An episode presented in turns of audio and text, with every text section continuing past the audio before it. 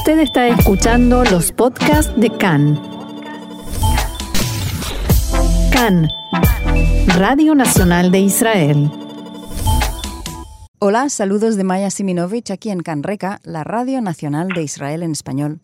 Hoy se celebra el Día Internacional de la Discapacidad y queríamos hablar con Silvia Kigel, que es una terapeuta o coacher de niños con autismo y también de adultos con Alzheimer. Eh, hola Silvia. Hola Maya, ¿qué tal? Encantada de estar con vosotros. Gracias por atendernos. Eh, especialmente queríamos hablar contigo porque el Día de la Discapacidad, por algún motivo, cuando se habla de discapacidad, lo que se ve es alguien en silla de ruedas. Y en Israel, más aún, a quien se entrevista suele ser a los eh, heridos o, lesionados por guerras y, suele ser, no sé por qué, limitante, ¿no? Cuando la discapacidad es algo bastante más amplio. Bueno, mira, yo creo que primero que nada, eh, yo que trabajo hace muchos años con niños eh, discapacitados y con personas también discapacitadas, para mí no hay un día en el año, sino que es todos los días porque es una tarea que realizo eh, día a día prácticamente. Es verdad que cuando se nombra persona discapacitada, se te figura, se te hace como una foto una persona en silla de ruedas. Eh, en realidad, discapacitado es, es el ser humano eh, que tiene alguna, que por alguna razón, ya sea una enfermedad o que ha nacido eh, con un desperfecto en su cuerpo y que no puede, eh, digamos, eh, responder a todas las exigencias que cualquier ser humano puede responder, ya, ya podemos decir que es discapacitado. O sea, discapacitado es como al revés de capacitado, ¿verdad?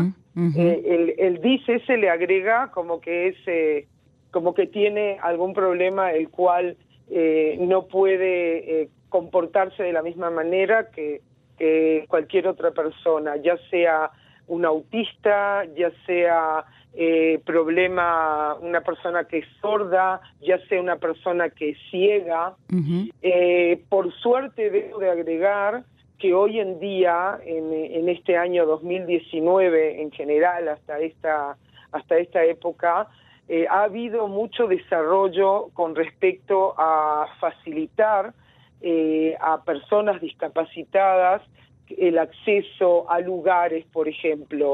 Eh, las rampas, por ejemplo, aquí en Israel hay muchos lugares que se han hecho con rampas en donde personas discapacitadas, no solo con, en silla de ruedas, sino otro tipo de discapacidad que tengan, pueden acceder al lugar eh, con más facilidad que antes. Antes había eh, en todos los sitios escaleras, eh, cosa que dificultaba mucho llegar a, hasta ese sitio en especial a quien no puede andar. hay como más conciencia maya en estos últimos años, en especial con el tema de los niños autistas, o sea, que se incorporan en una cantidad de, de, marcos, de instituciones, de actividades en donde hay personas que no son autistas. Y, dentro del eh, gran espectro del autismo que va de muchos niveles de funcionalidad, ¿los niños eh, a los que tú tratas, eh, dónde suelen estar? He trabajado muchos años en, en en lo que se llama en hebreo Tohnit Beitit, que es un programa en donde tú trabajas en las casas de los niños con las familias.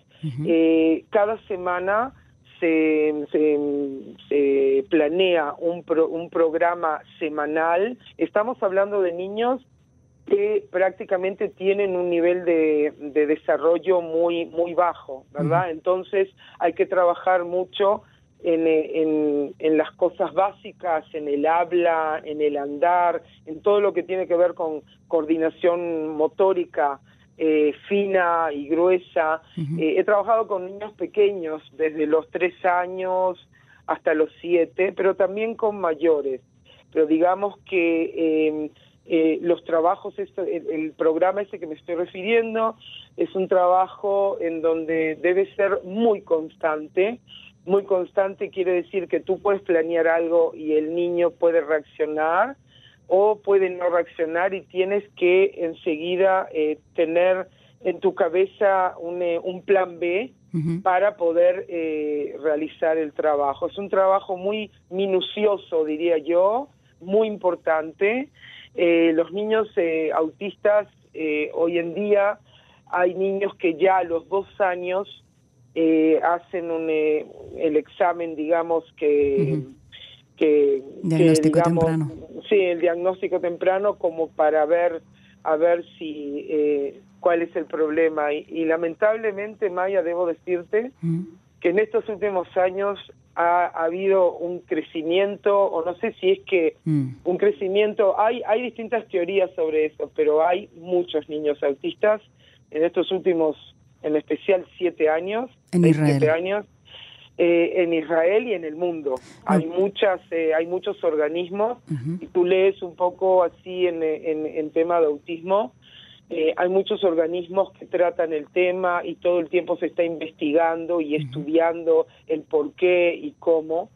el por qué no, no hay una definición una sola, o sea, hay varias razones, pero tampoco nadie puede decir y venir y decir es por esto o es por aquello. O sea, Sí, también eh, puede ser que simplemente esos niños que crecían y se convertían en adultos, eh, eran niños difíciles y se convertían en adultos difíciles o silentes o aislados, nadie nunca les dijo que eran autistas y ahora porque, porque los padres van a investigar, pues les han puesto un nombre, ¿no? Eso también puede ser. Hay más eh, conciencia hoy en día, hay más alerta, hay más, la, la gente presta atención más a cosas que hace 40 o 50 años no lo no era tan así, es verdad lo que tú dices, es verdad. Y eh, hablando de tus otros eh, tratados, eh, no son niños, sino que son mayores y tienen Alzheimer, ¿verdad? Sí, el que se la persona que se enferma de Alzheimer es una persona que pierde la memoria y lentamente el cuerpo va siendo, ¿cómo se dice? Va tomando una cantidad de actitudes que deja de funcionar, la memoria, el caminar, eh, todo lo que es la, coordina, la coordinación de motórica, sí, es una enfermedad que de a poco te va como anulando, también el habla inclusive, el idioma. Sí, yo trabajo, eh, trabajo de todo, en, varias cosas, con música, con canciones, eh, también construyo juegos, juegos que pueden trabajar en la, con la actividad cognitiva, porque una de las cosas que también se deteriora mucho con esta enfermedad es el tema cognitivo. Es una enfermedad muy, muy, muy dura, durísima.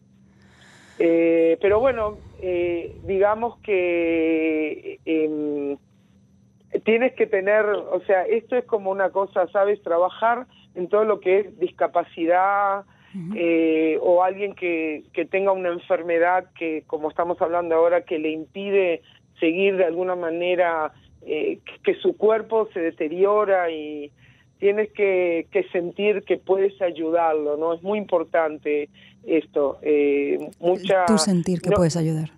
Ahí está, no, no renunciar cuando estás frente a una persona discapacitada, eh, o sea, ir hasta el final y creer que puedes ayudarlo en la medida de lo que él puede avanzar. Mira, una pregunta, eh, digamos, cuando yo comentaba, la gente sabe que yo trabajo con autistas hace muchos años, una de las preguntas es eh, si el niño adelanta o si sirve de algo el trabajo que yo hacía o que se hace en general. Entonces yo, yo como soy también, tú sabes, eh, em, soy artista, también soy cantante, eh, mi cabeza trabaja un poco como, como que cada uno eh, eh, puede dar y, y, da lo que cada uno es y lo que cada uno puede. El trabajo en terapia que yo hago con niños autistas o enfermos de Alzheimer es un trabajo que adelanta, en el caso de los niños, adelanta cada niño, ¿qué? como, como él puede sí adelanta, pero no es un adelanto que si comparamos con un niño eh, que no tiene estos problemas, quizás alguien lo, ve, lo no vería que es un adelanto. Yo sí lo veo porque hace muchos años que estoy con gente, trabajando con gente discapacitada y tú ves el proceso que cada uno hace y, y eso es lo que hay que ver. ¿verdad? Eso es lo y el acompañamiento ¿no? que les das no es solamente que, que acaben convirtiéndose como los demás, que supongo que nadie aspira a eso, ¿no? sino que tengan una vida lo más completa posible. Sí, claro, eh, como, mira, eh, te voy a ser muy sincera, hay niños que si empiezas a trabajar con ellos desde muy pequeños, ahora me refiero a los autistas, niños autistas o niños que tienen otras discapacidades, que se trabajan. Eh, hay niños que tienen desarrollo lento y hay que trabajar en, el habla, en el, en el, en el andar, en una cantidad de cosas. Eh, hay niños que logran llegar a un nivel que sí se pueden insertar cuando son mayores en la sociedad o en marcos que son, digamos, más para, para gente común. Y hay otros niños que quedan por el camino, eh, porque bueno, porque cada cuerpo y cada mente tiene su tiene su, su ritmo y su y, lo que es adecuado es lo que el niño eh, vaya a poder hacer. Hay niños que no que no adelantan como a mí me gustaría, como a todo terapeuta que trabaja con esos niños eh, les gustaría. Sí, tú trabajas con la realidad, ¿no? Ellos también con su propia realidad, no puedes salirte de eso. Ahí está, eso. Mira, una cosa interesante que, que aquí en Israel hay, en Tel Aviv, hay un lugar que es eh, que se hace todo como una, una especie de paseo que es para gente discapacitada. ¿Un paseo? Eh, eh, es un paseo, es en un lugar cerrado. Eh, estoy intentando ver si puedo eh, traducirlo, que es, es, un lugar que tú entras y es oscuro, es ese pensado para gente ciega y sorda. O sea, tú llegas, es todo por, eh, con, como, me imagino, yo no he estado ahí, pero por lo que me han contado... El teatro Nalagat, probablemente. Sí, Nalagat, ahí está. Nalagat, sí, es un que en español sería por, favor, toquen. Eh, toquen o palpen. Sí, es un teatro gestionado por eh, sordos ciegos. Ahí está, y es algo, este, según lo que tengo entendido, todavía no he podido llegarme hasta ahí, pero es una experiencia muy, muy fuerte. Merece mucho la porque, pena. Sí, está, está todo programado para gente que no puede ver, entonces tienes O al que contrario, tocar. está, está pensado, está hecho por gente que no puede ni ver ni oír. Ahí está. Lo cual resulta también en dificultades en el habla, pero está pensado para el público que sí puede ver y oír, que vengan y experimenten lo que ellos experimentan. Eso es lo interesante. Y les va muy bien. está. Es un teatro que además no, no funciona por caridad, sino que verdaderamente vende entradas a sus obras y, y yo soy testigo, son buenas obras. Sí, sí, sí, sí, hacen, hacen otras cosas también, hacen allí, eh, como se dice... Un este, restaurante y actos. eh, sí, eh, eh, charlas y también eh, otro tipo de, mm, como es, de, de, de música y actuaciones, cosas que tienen que ver, hace poco leí que hacían algo, no me acuerdo, en un Hofesh, que fue, no sé si fue en Sukkot, que hacían como talleres eh, para el público, justamente donde la donde la, la visión como, como un ciego como, o como alguien discapacitado para gente normal que pueda entender, como tú dijiste antes, eh, toda, todas las necesidades y todos los, los riesgos y los miedos que, que pasa una persona que no puede ni ver ni oír, ¿no? Es algo muy... Yo creo que a todos los que los que tenemos eso que no nos tenemos que preocupar, eh, es algo un poco difícil de, de imaginarnos, porque todos los días utilizamos nuestro sentido de ver, de, Exacto. de, de oler, de tocar, de sentir.